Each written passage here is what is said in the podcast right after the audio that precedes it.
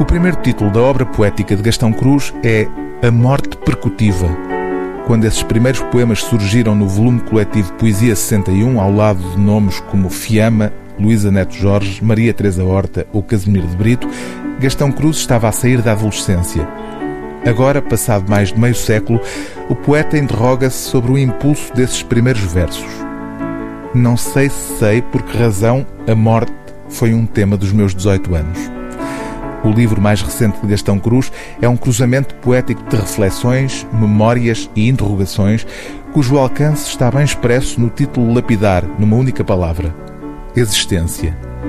A presença da morte neste livro é uma forma de questionar a vida, aquela que ainda se tem pela frente e aquela que já se viveu.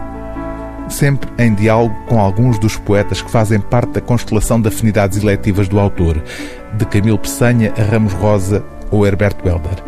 E sempre em diálogo com uma inquietação existencial que se traduz em momentos de prosa memorialística, como aquele em que refere a aprendizagem poética e musical na juventude, por contraponto àquilo que chama a opressiva teia do futebol e do catolicismo, ou ainda a inquietante interrogação sobre o que será de facto estar na vida.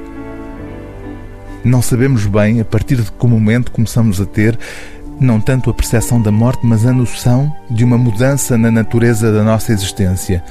A perda da ilusão de energia que tinha sido a nossa, igual à do adolescente que entra na carruagem do metro e, cumprimentando o outro com uma forte palmada da sua mão na dele, ignora a morte, mas ignora talvez também a vida. Não sabe que está na vida. O livro do dia TSF é Existência, de Gastão Cruz, edição Assírio e Alvim.